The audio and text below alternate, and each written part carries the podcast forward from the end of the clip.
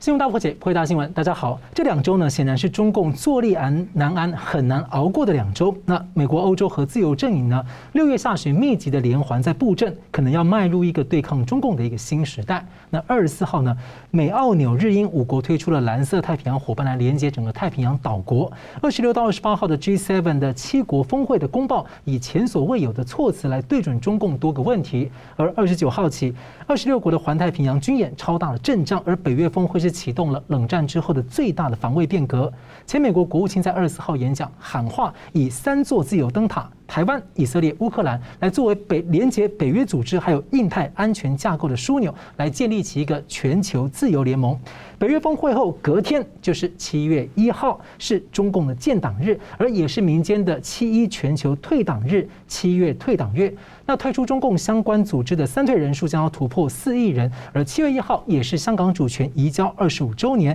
也是香港二十多年来争取自由民主人权却无法再举办的七一大游。行日有消息说，习近平呢这两天要到香港，不过但是不过夜。那中共的北京市委书记呢喊出未来五年要防疫常态化，清零不动摇，在网络炸开了。中共防疫的说法五天有三种，要如何解读？我们介绍破解新闻来宾，台湾智库咨询委员董立文教授。主持人大家好，时事评论人桑普律师。主持人好，董老师好，各位观众朋友大家好。而 G7 峰会呢，这个白宫周二的声明啊，这次的公报是以集体前所未有的措辞来强调中共的不良行径造成的伤害。我们先谈在经济安全的面向。那 G7 的公报谴责了北京不透明和市场扭曲的干预措施，而且 G7 呢将建立共同理解、共同之地协调行动，来确保公平竞争环境，减少战略依赖，抵制经济胁迫。所以我先请教这个董老师哦，您怎么看说？呃，他这一次也强调人权跟自由要打击强迫劳动，您怎么看这一次在经济安全，像反经贸霸凌呢？好像没有很具体的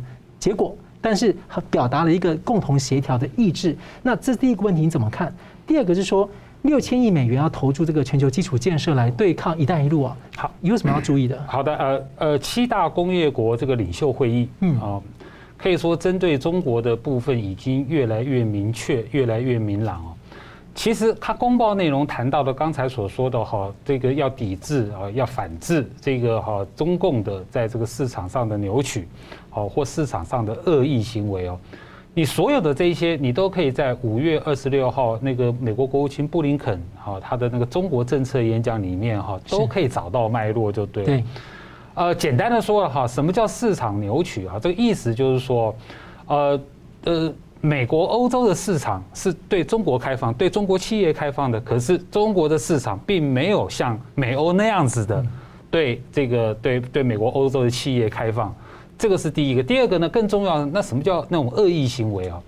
呃呃，两个最重要是指两个。第一个就是你的智慧财产权的问题。嗯，你过去二十年来，美国、欧洲哈。多次的抗议一直没办法解决，对，这这是一个不公平的竞争啊！就智慧财产权偷窃啊，当然，更重要的、更糟糕的哈，是这种哈，如果哦这个美国、欧洲的企业要去这个中国的话，那么呢哈，中国中国政府、中共政府会要求你交出科技，嗯，勒索你的科技。所以这些呢，哈，都被归纳在等于是说，哈，这个这次的这个 G7 哈这个会议的这个峰会的公报里面。可是我觉得里面还有还有更重要一点啊。其实这一次所所谓的 G7 啊，这个七大工业国家领袖会议多了两个人，一个是欧盟的主席，一个是欧洲议会的主席。嗯，这什么意思啊？就是说不只是这七个国家，而是包含欧盟。欧洲各国在内都参与在里面的，好，然后呢，美国跟欧洲呢，哈，它有啊，从去年开始哦，这也是布林肯讲的，从去年开始呢，已经有一个哈所谓的美欧的这种贸易规则的这个合作谈判，那里面这是什么意思？还记不记得哈？这个中共原来主啊有个主张叫中国标准，二零三五中国标准是这个中国标准的意思啊，就是说哈，在全世界哈各国哈，在二零三五年的时候，贸易规则。还有各种产品的规格啊，这个中中共呢，哈，他希望能够主导在二零三五年的时候完成这件事情。那这个事情呢，美国、欧洲都注意到了，所以说呢，哈，未来共共同这个抗中，美欧共同抗中，从经济面上来讲的话，哈，包括我刚才讲的那个市场的扭曲啦，市场的恶意行为。还包括未来的这个竞争里面，尤其是哈中国标准哈要抵制中国标准哈，还有就是说哈那种高科技的防范，其实呢，我在这次的 G7 的这个公报里面呢，我都看得到。呃，另外就谈到这个“一带一路”哈，我觉得是这样子哈，就是说这个呃这次呃公报是决定说哈，他们要投入六千亿啊，这个这个总数是台币嘛哈，来来来这个等于是说也来推动国际的这个健康的透明的基础建设，这个完全就是针对着中共的一带一路而来的。我们知道中共的一带一路哈，最重要的两个，一个叫不透明，是哈，一个叫做扭曲。啊，什么叫不透明呢？其实呢，就是贪污腐败了。就是说，这个这个不透明呢哈，那个所有中共“一带一路”所涉及到的重大的基础工程，从来没有公开招标的，不公开招标，合约怎么签？不知道。啊，那什么叫做这种扭曲的呢？好，扭曲的这种呃，等于说市场行为呢？就是说，这个合约里面啊，就是这个借贷关系啦。简单的说，就是债务外交的问题哈，或是说我们把它叫做哈，是中中共新形态的哈经济殖民主义。嗯，就是我借你哈大笔款项去盖这个基础建设，结果当地政府呢还不出钱，还不出钱呢，你你你就质押抵当，啊，控制权就就操纵在中共的手里。所以，针对这种事情，其实这两年来啊，世界上已经有很多国家因为付不出这个“一带一路”的贷款，已经宣告破产。好，所以说，呃，国际社会啊，其实不只是呃这个七大工业国啦，哈，其其实联合国啦、亚洲开发银行啊，都注意到这个问题了，因为那些国家都在求救了嘛，哈。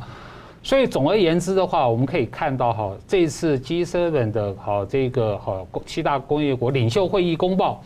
跟去年比起来，在针对中国的方面已经越来越清晰，越来越具体。嗯，好，我觉得这个方向还会再持续下去。是要有方向，但是行动可能还没有看到。有，他们没讲而已，因为公报嘛，哈，公报只是讲说方向是啊，譬如说有六千亿的台币的那个那个投入，那就非常具体了。嗯，所以我相信还有很多具体的啊，只是没有呈现在公报里面。是，而且之前那个英国外相四月份演讲才说，他认为 G7 应该做个经济北约来反经贸霸凌。所以我同样问题也请教这个桑普律师怎么看，说这个 G7 这一次在这个经济安全或经贸上面的一个成果，再来就是这个对抗一带一路的问题。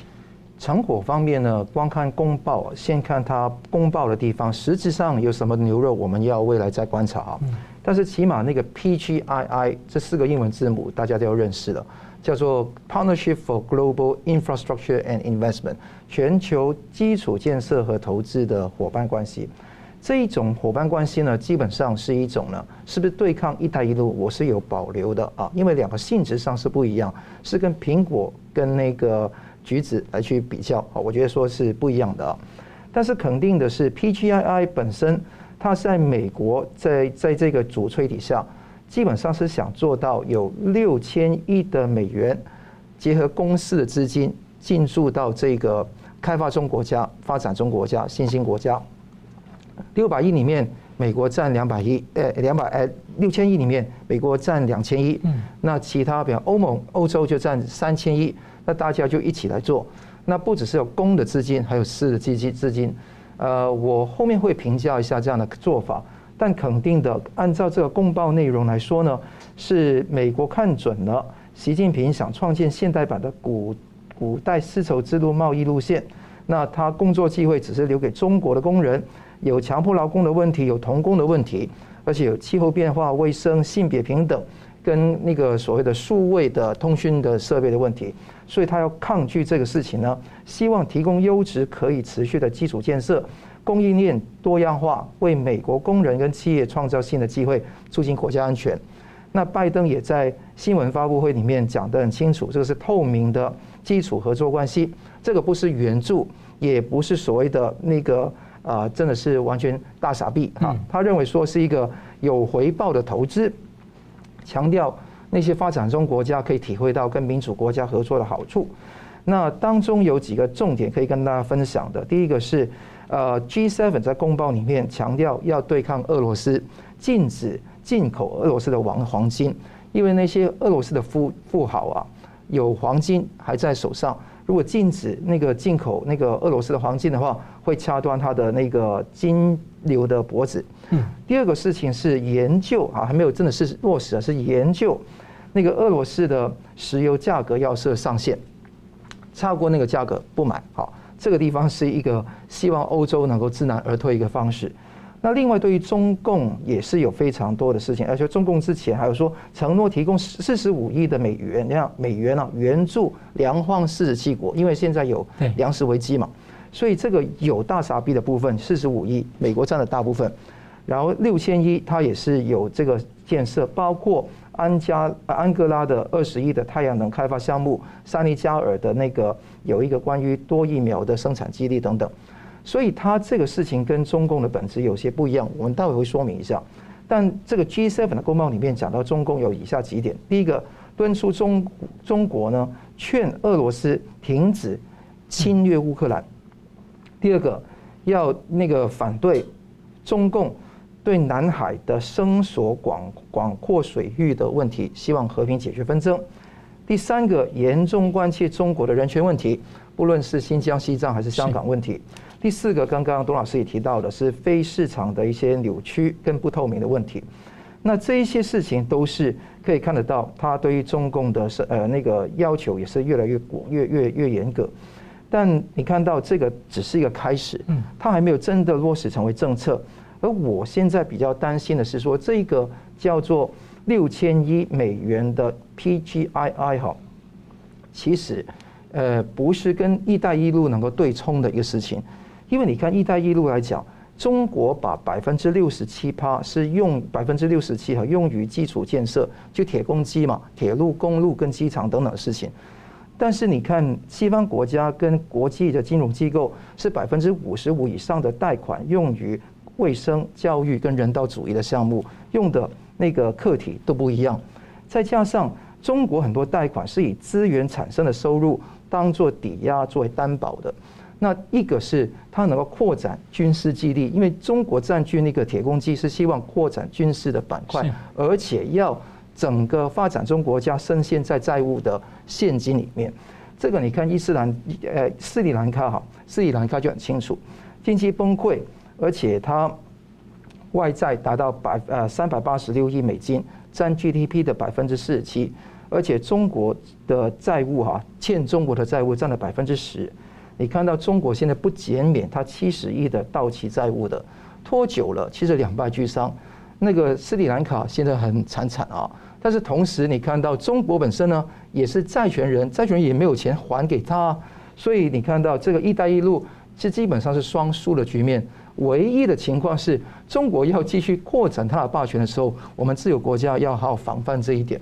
所以这个地方，这个地方如果你要对冲它的话，其实是加剧它这个债务的爆爆炸，而不是说要建立一个新的资金来去跟它对冲。因为，呃，美国最强的是什么？美国最强的是有良好的价值观，有金融方面的强国，有技术的强国，军事方面的强国。你不是大傻逼，你是你的弱项。你以你的弱项跟人家的强项，就它可以印钞票不断印呢，那来对冲的话，就等于说。把人家立于自己平等的地位来对冲，其实不必要。我觉得说美国在这一方面呢，不应该大傻币，这个只会加剧美国的通膨、全球的通膨升息，引发经济衰退。所以到二零二七年之前，要六七亿、六千六千亿的那个大傻币，我觉得要三思。当然，美国说这个不是大傻币，但是有很多投资在里面。但是银根一松动，一投资下去，那个结果就会产生。所以不用跟中共在这一边去做呃对等的对抗，而是应该用其他方式不对称的方法来去对抗中共“一带一路”的计划。所以说担心人说执行面，本来是想说好的这个投资模式，但是执行面就变大傻逼了。对，好，我们休息一下，等下来看这个 G7 在安全方面呢，还有连接到接下来的北约峰会可能的影响。我们休息一下，马上回来。欢迎回到新闻大破解。北约峰会呢，二十九号要登场，第一次邀请了亚太四国参加，那有三十多国，而且前夕的 G7 公报呢，在安全面我们来看一看几个重点部分，像是重申台湾海峡和平稳定，严重关切东海、南海，表明中共在南海的广泛海洋主张没有法律依据，七国一起讲了，那提醒中共要坚持国际法义务，停。止胁迫、威胁、恐吓措施或者使用武力。而北约秘书长则预告，这个峰会要启动冷战以来最大变革，新战略概念呢，要根本的改变北约在防卫和吓阻方面，而且呢，也首度的提到中共方面的挑战，然后。这个高度战备部队要从四万人扩张到超过三十万人。先请教桑普律师，从这个 G7 峰会安全面上，或者说到延续到北约峰会这个预告的放话，首度邀请亚太四国，您看到了什么？第二个是北约这个部队啊，扩张八倍啊，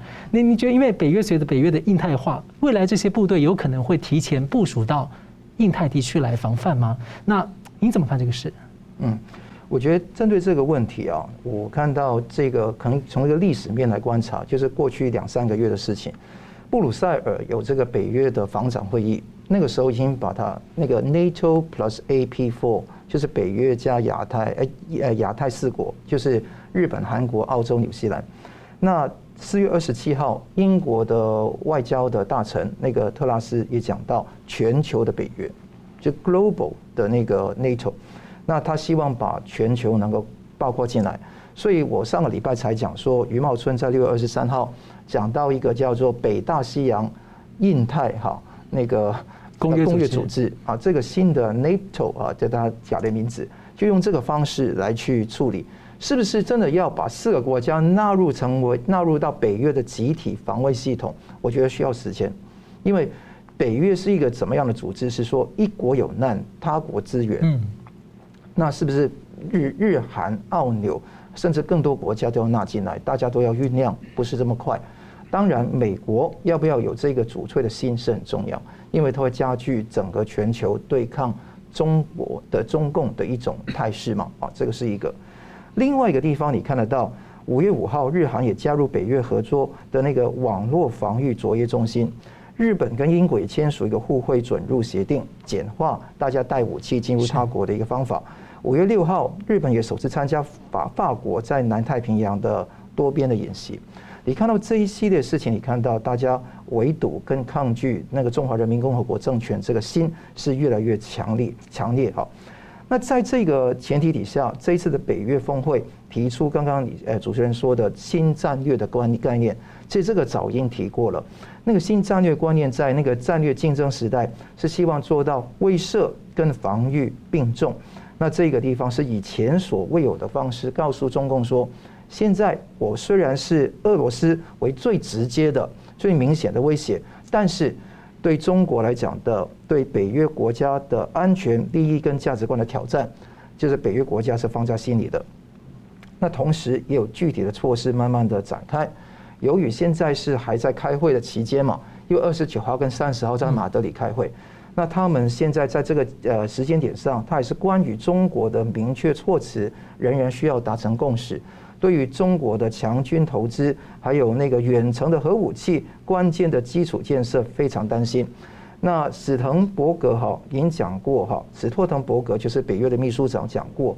中国的核武库正在迅速的扩大，拥有很多的核弹头，更复杂的运载的系统，建造很多的发射井。没有约束，不透明。他说：“这个世界更不可预测，竞争力呃竞争态势增加，那个危险也增加。北约正在不断调整。那现在这一次，北约希望拥有更多预先部署的装备跟军事的那个呃储存库，更多前沿的部署、防空的能力。那甚至可以跟当地的防御部队、当国的部队一起结合来演习，熟悉当地的地形设施。”那北约也有新预设的那个库存，顺顺利的、迅速的应对突变，所以这些事情，北约也会跟每个国家的军队会合作。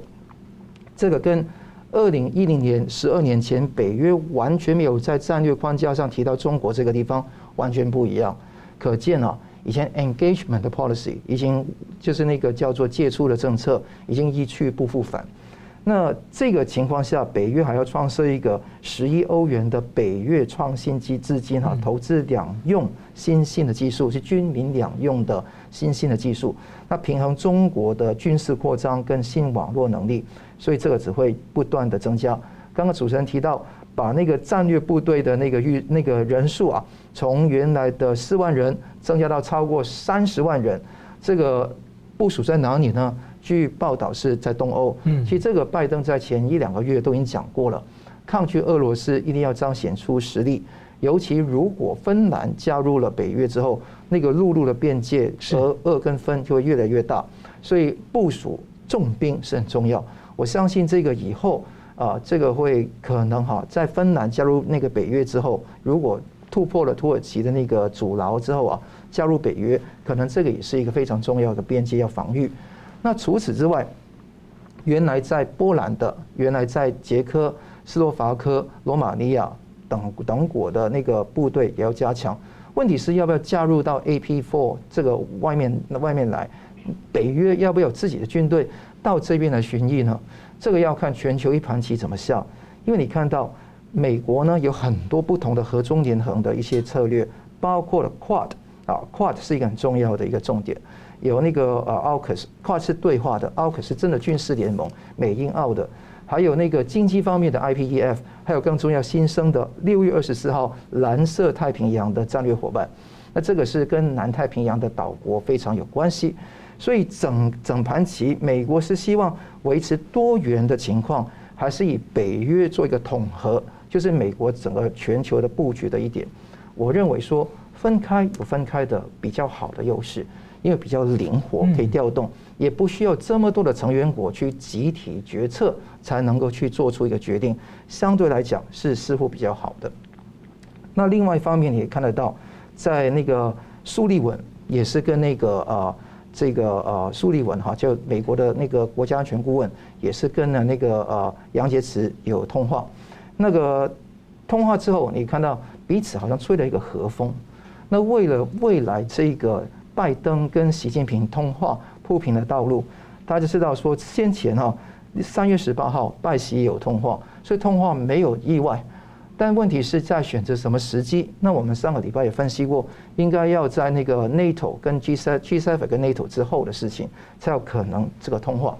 那我们看得到是那个拜登肯定跟各国领袖在 G7 那个德国那个叫叫 Schloss Elma 是一个非常。啊，好的一个旅游胜地哈！开会的时候就已经谈过关于中国的问题了，那介绍美国对中国的态度，还有那个内容。但是那个这一次苏利文，苏利文这个苏利文也讲到，拜习不可能在那个 G7 之后立即举行，嗯，他预计还要相当一段时间，所以不是哎明天就立即会举行这个通话。重点是卡在一个地方，就是美国要不要放中国的那个关税问题。上个礼拜我展开一个忧虑啊，三千多亿的中国货到美国去，那路透社引述一个消息人士说，其中接受美国三零一调查的五百亿会保留二十五趴的关税，其他都会放空。哇，那如果这样的话，那会形成一个非常大的一个冲击，怪不得现在美国贸易代表戴琪在顶啊，就是说不能这样子。当然，当然是一个民主国家都会有不同的意见。对，那所以这个情况。有没有效可以应付到美国通膨危机，还是只是一个公关的包装？但如果用这个来当公关的包装，而是通膨危机的那个作用力比较影响比较少的话，那个那个舒缓通膨通膨危机的作用力比较少的话，恐怕就是一个一个大的软肋就给中共抓住了。所以我们要很小心看待这个问题，会不会派了糖果再去谈？我觉得这个机鼓机会会非常大。是，那我们其实呢，在北约峰会前呢，英国的陆军参谋长在演讲当中呢，公开说，现在欧洲处于像是一九三七年的状况。他喊话欧洲自己的部队要准备好，因为要让美军腾出手来，尽量到印太去。所以，同样问题，我也请教这个呃，就是董老师，你怎么看？说从这个 G7 到北约峰会的这样一个布局哦，在安全面上面，再来就是说，您觉得北约部队哦，未来扩增八倍之后要怎么分配？会到印太吗？我觉得是这样子哈，呃，你你回头看这个美国拜登政府哈，他的确他有个模式，他应对中共有一个模式啊。呃，二二零二零年刚选上的时候，拜登总统是跟他的盟友哦盟邦电话先打完了一通，是倒数第二个。好，打给普丁，最后一个打给习近平。去年也是先见普丁，然后再是的。好，去年呢，哈，一样的哈，就是说，呃，去年三月份先是美日峰会，对，再过来，好，就是呃，这个 G7 六月份嘛，好，G G7 峰会，然然后还有这个美美国跟欧洲的峰会，还有然后美韩峰会，然后一一一路下来，都这跟蒙邦丘都先联络好了，好再跟普丁见面，好。普丁见面以后，再来安排跟习近平的视讯会议，所以一路拖到了去年的十一月啊，才跟啊这个才跟习近平、拜登、习近平视讯会议嘛。今年哈这个模式又重演，就是说你就可以清楚的看到拜登哦，他在编织一个多边的安全网络，在这个多边的安安全网络，它有两个层面，第一个层面哈是在军事、在科技上面、在民主上面。对这个中共进行硬封锁，这个部分是硬封锁。另外呢，哈，在这个经贸方面，在这个工位方面、文化方面，那那个叫软围堵，嗯，就是说它这个多边安全网络，哈，有硬封锁的一面，也有软围堵的一面。那硬封锁的军事层面呢，军事安全层面呢，我今年看到的一个比较大的变化，就是如同刚才所讲的。就是说，拜登政府呢正在努力的把北约跟印太哦把它连接在一起，啊，所以说你从拜登今年五月啊来呃他首度亚洲行，他在日本他就已经公开讲这个事情了，说呃美国政府呢会尽量啊把这个北约啊跟这个印太的这个盟友哈都结合在一起，下个月啊呃他要邀请好这个日本、韩国、澳洲、纽西兰。共同去啊，这参加好这个这个北约的会议啊，北约的峰会，拜登早就公布了。好，那实际的军事，我我是这样看了哈，就是说北约成员国那个不是北约，北约成员国的军事力量早就来进去，去年早就进来。亚洲了嘛，甚至进来台湾海峡嘛，女王号也来了。对，所以说那个以台海来说的话，有英国的军舰、法国的军舰、加拿大的军舰都已经进来过了。对啊，进来台湾海峡了，缺一个德国。嗯，德国的这个他的这个呃国呃国防部长，他在去年年底的时候，他有公开的说，他说未来啊德国的这个军事计划将会更关注。哦，这个印太的安全问题，而且呢，哈也会把这个呃呃德国的军队派属到这个这个印太来，不排除啊通过台湾海峡。嗯，所以我我是觉得说，北约作为一个哦整体组织哦，也许哦现在还没有说具体的一一个军队部署。但是北约成员国早就过来了，是是，就更不要提刚才谈到了英国的那个航空呃呃伊丽莎白女王号航空母舰战斗群，去年整整在在太平洋在中国的沿岸整整待了五个月，演训了五个月。好，那我现在看到新变化是什么？就是第一个当然是俄乌战争，俄乌战争呢更强化了北约认为说哦应该要把中国当作威胁，就是说。在欧洲发生的事情不能啊在亚洲再度发生了，这个是北约共识。第二个呢，北约啊全方面的扩军，刚才也讲了哦哦，这个扩张它的军费，扩张它的军备。对，这里面我我觉得德国还是个要角。嗯，所以说呢，德国呢，它它它现在已经是了，它是全世界第三个，呃，国防预算超过一千亿美金的国家，它是第三个。下一个我们可以预期的哈，它的军事预算哈会超过一千亿美金的第四个国家将是日本。嗯，所以说我们可以看到哈，一场俄乌战争，然后呢，印太跟这个啊北约的这个军事的这个这个我说协作好了，好协作呢，会未来会有两个新的军事强国产生。所以我我也相信哈，这个可这个才是习近平最大的噩梦。就是说，是有一个全球的安全网络，多边安全网络，在不同的层面，用不同的方式针对着中共。我觉得这个才是习近平的噩梦。是，好，我们休息一下，等下再回来看这个中共在最近五天呢，对防疫有三种说法，北京、上海、中央有不同的说法，那究竟是要怎么样呢？另外呢，这个习近平传出要到香港，但是不过夜，要如何解读？休息一下，马上回来。欢迎回到《新闻大破解》。距离中共二十大呢还有近五个月，而中共在这个这么长期的极端清零的这个风控之下呢，经济是越来越惨。而中共的防疫走向，最近五天有三种说法。北京、上海举行的党代会的中共上海市委书记李强二十四号宣称打赢了大上海保卫战，完全不提清零防疫。而清零所谓的宣布没两天，结果又破功了。那北京日报的报道，中共北京市委书记蔡奇二十七号报告宣称。未来五年坚持常态化疫情防控，动态清零不动摇，吓得网络上是全炸锅了。然后中国还要再封五年吗？结果官方喉舌的报纸迅速删除“未来五年”四个字，强调啊，这不是蔡奇说的，而是他们写错了哦。那二十八号呢？中共国家卫健委又公布入境和密切接触者的隔离相关措施啊，从十四加七缩短到七加三。究竟是疫情真的转好了，还是经济受不了，要自我打脸，要转向一个和病毒共存呢？那么，所以请教那个董老师哦，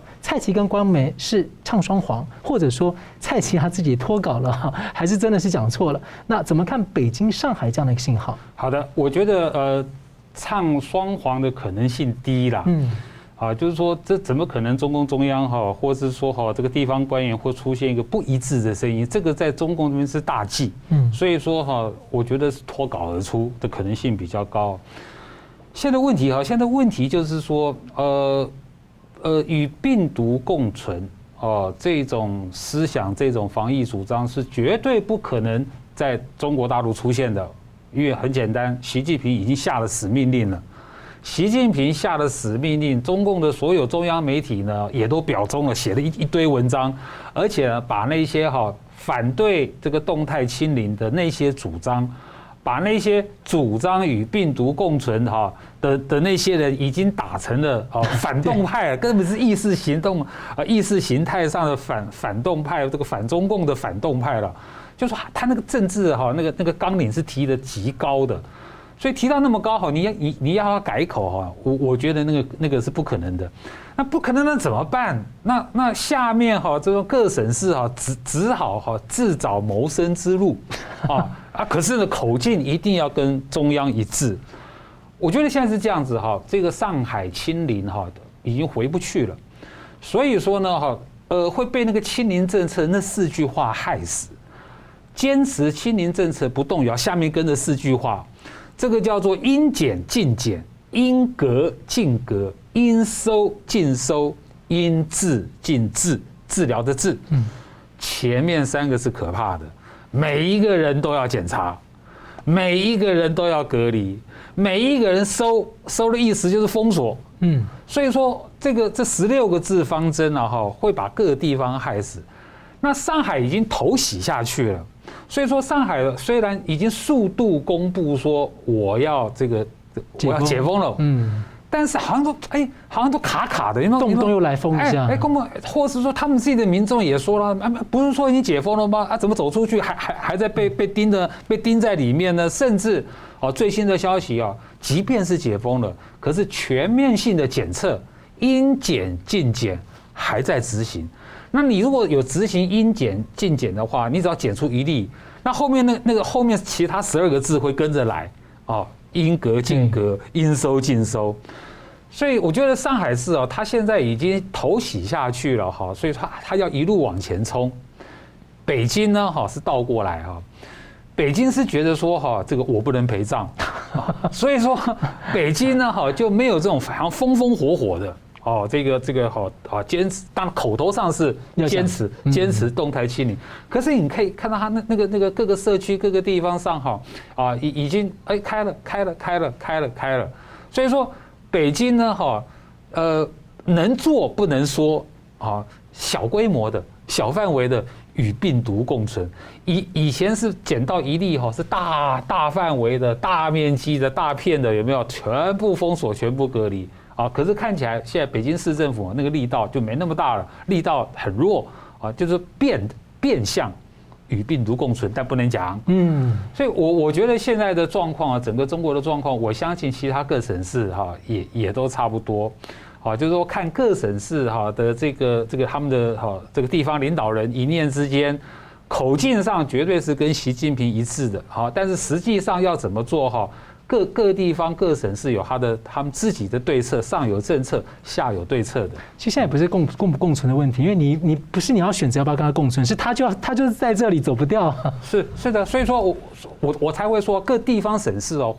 好，他们会有他们自己的做法。嗯，你如果硬起来的话哈，你就跟上海市一样风风火火的把它公开来，然后大大面积的封锁，但是你要承担你后面那个那个那个经济的那种。被锁死，还有呢，人民对你的当地人民好，对你的这种反弹跟反抗那个风险也在。还有一种模式，我刚才说放一条路走，对啊啊，但是我表面上我口头上也还是呃坚持嘛啊，但是私私底下好让让老百姓有条路走，让经济有个活口可以出，好，经济还能够到运转，好。所以我觉得就这样子哈，所以各省市应该一路混到二十大。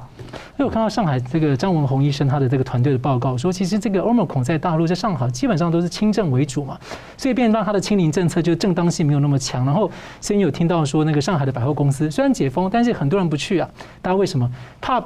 不不一定是怕感染，是怕进去之后，万一被封的时候，他又要开始您刚才十六个字了。不是，所以，所以我跟你讲啊，刚才说上海市的那那个他那医生那个医生的讲法啊，是这个就是邪说，这个放在习近平面前，这个是要打击的。所以说。您先讲那些都没有用，因为他是亲政啊，哈，所以没必要这样子哈。这个这个在政治上，嗯，在习近平那个地方，他已经下了死命令了，是要打击的，所以这个就无需讨论了，是啊。所以政策上一定是那个样子啊，动态清零不动摇，但执行面呢，可以动摇的地方很多。是，所以请问律师，那您怎么看这个上海跟北京这样的信号？呃，蔡奇脱稿的机会，就好像东老师说的比较大啊。那原因是什么样的情况？因为当时候是一个《北京日报》，它就删除了未来五年，他觉得是操作失误。他的社长叫赵静玲啊，也是静玲、清零哈，赵静玲，他是那个说记者是误加的，是为了抢时效，没有过脑子。但是你看到北京卫视现场的直播画面，蔡奇也是在当时候。呃，照稿读没有读出“未来五年”几个字，那画面的字卡上同样出现“未来五年”，肯定是文宣的人中，就他们北京市宣传宣传部肯定出了大问题啊，就把它加上去。加上这几个字是什么意思呢？“未来五年”是告诉大家习近平三连任的意思嘛？就等于说“未来五年”就告诉大家对习近平表忠哈。嗯，所以重点是“表忠”那两个字。那是北京市宣传部的人没有照样去把蔡奇的话摘下来，自己加油添醋的结果。那蔡奇当然要负责，因为他是他指挥的啊。那蔡奇在这个文宣里面怎么说习近平，真的肉麻的非常厉害。所以观众朋友，如果太肉麻，肉麻就跳过这一段啊。他说习近平有非凡的雄才大略，有他的定向引航，就有无穷的信心，无往而不胜。他说：“国家正向第二个百年奋斗目标进军的新征程上，掌舵领域是掌舵的那个领袖，就是党的核心习近平。”他说：“习近平是时代的呼唤，人民期盼，历史选择，是主心骨、顶梁柱、钉盘心啊，非常的肉肉麻。所以他目的是什么？是为了入场嘛？所以他为了自己的目标，他要去当呃拍屁精嘛。”那结果是这个未来五年习三连任是暗示这个意思，但这个犯了一个中共的大忌，这个僭越了习近平的权力。嗯，谁说未来五年都动态清零的？嗯，谁说坚持坚不坚持不动摇不是你蔡奇说了算，是习近平说了算的。他要改的时候，你要框死习近平，未来都不能改吗？而且这个不是北京的政策而已啊。是说整个中央的政策不由得你去说话的，那会不会反过来有可能是中央这个文稿其实定了想未来五年，结果他自己没有念出来呢？呃，我想习近平也没有这么笨啊，他也会把时间那个放空一点啊，因为东西都可以改的。框五年很恐怖啊，对，但肯定是未来五年真的要这样做的话，就等于引发民愤嘛。嗯，这个过度引发民愤也不是中共想做的，当然说已经民愤已经非常厉害。而且大家派批的那个派马拍马屁的声音越来越大。嗯，比方说讲到那个广西哈，那都是讲习语录要发。福建有一个策展，他们都讲到啊，要看以前习近平在福建主政十年的一个光辉的历史，而且呃很多的党官都会说这个是必胜的志业，是要服务习近平，所以整个事情都越来越凶。蔡奇以前讲过，这个是要那个扫除驱逐低端人口，要刺刀见红，所以这一这一系列的东西非常类似。而且蔡奇也再强调说，要推进常常态化的核酸检测跟重点筛查，严格小区跟小村的管理，要单位跟公共场所查验，从严从紧从实抓好这个社会面防控，所以一直配合这个中共的政策。这个当然北京人一定会引起焦虑、躁动、绝望、恐惧。但在所不惜。但这个有没有可能就是拿这个为借口来为后续的这个就是升高监控措施，以以以以这个防疫为名，但是呢强化对人民的控制？以疫谋霸是毫无疑问的。所以你看到无论胡锡进怎么去跟他呛声也好，那个蔡奇也不为所动，也是如此。我看他以后那个入场机会还是相当大的，因为越能够拍屁捧托，越能够上位。我们接着看到七月一号呢，这个香港主权移交二十五周年而清北京的香港媒体传出，习近平呢六三零七月一号连两天要到香港，但是选择到深圳去过夜，要怎么解读呢？那另外呢，快卸任的特首林郑月娥说，希望习近平呢讲话为香港指明方向，而且他说再上新征程，这句话让我刚想到您讲那个呃蔡奇讲的那句话，让我觉得挺有含义哈。对，所以那你怎么解读呢？对，你很认真听啊，就“新征程”这几个字都有说含义啊。对，含义都在里面。其实那个最近哈，习近平要立威，所以一定要来香港访问嘛。二十五周年、五十年不变，其实早就变哈。五十年的那个期限的中期，也是二十大之前要全彰显全面管制权，要彰显那个爱国者治港。那他要彰显说由乱到转治，由治及兴的一个新征程嘛。所以他要宣告很多事情，但他有四个怕：第一个怕他自己的病，他龙体为为何这个地方会曝光嘛；第二个是怕染病，嗯，因为香港连续几天每天新增感染数字超过一千，两个高官陈国基、曾国卫也曾国卫已经是中招了啊。第三个你看得到怕什么？也是怕这个呃这个被暗杀，因为。刚刚讲到了这个呃，就是我们之前很多事情都讲到，就是不论是香港也有两个人被抓了，就是说藏有攻击性的武器，那也怕其他的政敌就用这个地方，因为机会来去把他暗杀嘛。那这个怕暗杀这个等等事情，那这些怕的事情他是没有办法去回避的，他只能够就是尽量哈去那个躲在深圳那个地方，减少在香港曝光的时间。所以我觉得他们的想法就如此。香港最近呢出现很多事情，珍宝海鲜舫沉船、沉船，那断桥、停电、火灾，然后那个整个整个眉头非常不好，而且你看到在呃有一个公共屋村平石村里面挂起很多国旗跟区旗，如果你从底下看呢、啊，好像一个大型的焚化炉一样，哇，就是非常恶心的。那后来很多的居民受不了，他把一些旗涂鸦收起，或者说弄涂污，那。导致他花了很多钱的这些旗全都收走，所以这个地方在习近平没有来之前，你又把旗收走了，这个地方也是非常的不寻常。而且国安警察已经约谈了部分的公民组织的人，说不能够示威，那个当天不能够示威。而且香港民意调查想公布这个主权移交二十五年的民调结果，被迫要延后公布。香港开了一个故宫文化博物馆。那它展出很多东西，但是它有一个规定，不能够穿不及格颜色的衣服进来。什么叫不及格颜色的衣服？没有定义。嗯，不能带伞啊，不能带伞，不能穿一个黑色的。他怕你带黄伞嘛？对，黄色、黑色可能是不行嘛。所以这个情况越搞越那个草木皆兵的感觉。那习近平为了什么呢？而且七月一号香港会下暴雨，因为天气象预报已经开始开始了这一点。习近平会乘高铁来。保安安保会完全把现在的很多周边的道路都封起来了，路封了，呃，地铁站也封了，很多周边的人要在家上班，非常扰民，而且是两重保安区，有保安区跟核心保安区。那而且看到人民日报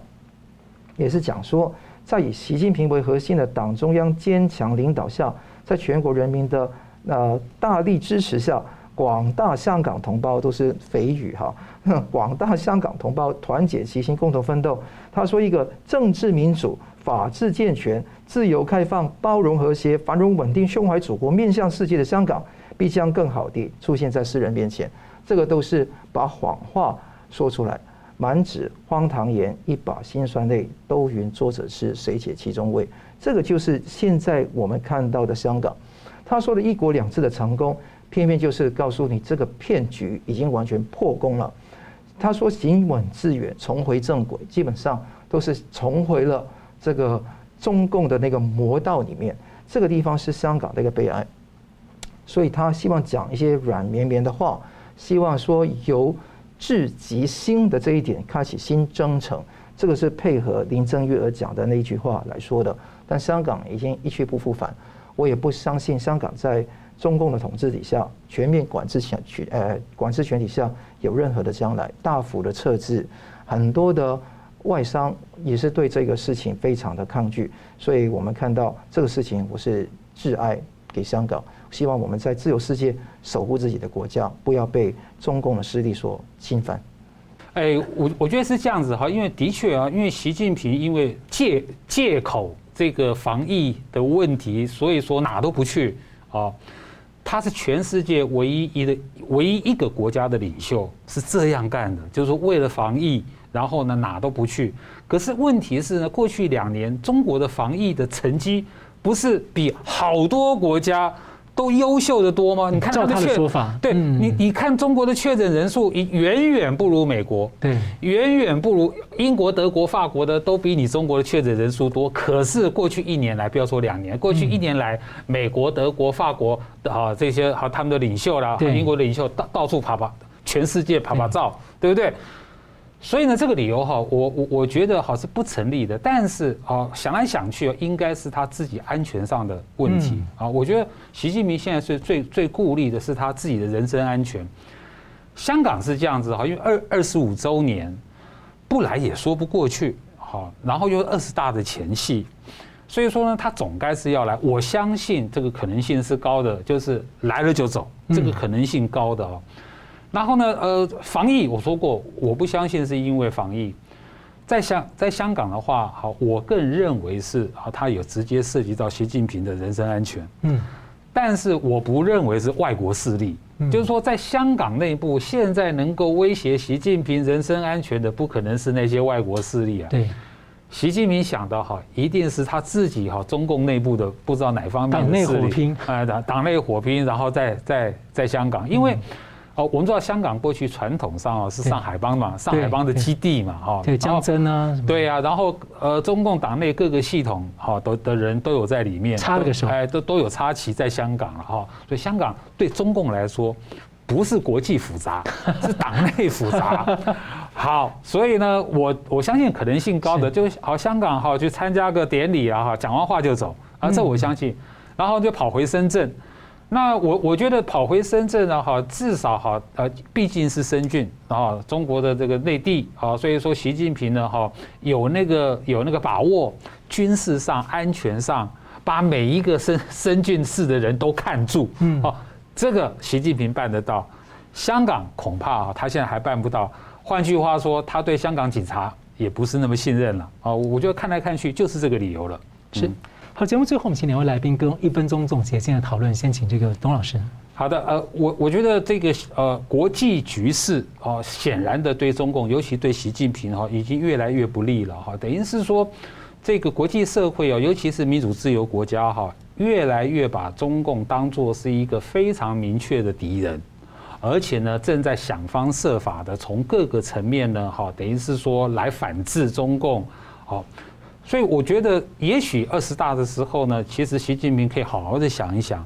就是说，无论你自己连任不连任，但是你要把中国共产党带到哪里去，你要把中国带到哪里去，这个是值得你习近平自己去好好反思的。所以老师觉得说，大家虽然口头讲说威胁挑战，但事实上内心已经把他当敌人了。呃，当然是啊，所以。方向是方向上是明确，所以说你可以看欧盟，其实欧盟的中国政策转向啊，不是今年的事情，是它从二零一八年就开始了，只是越来越明确，越来越明确。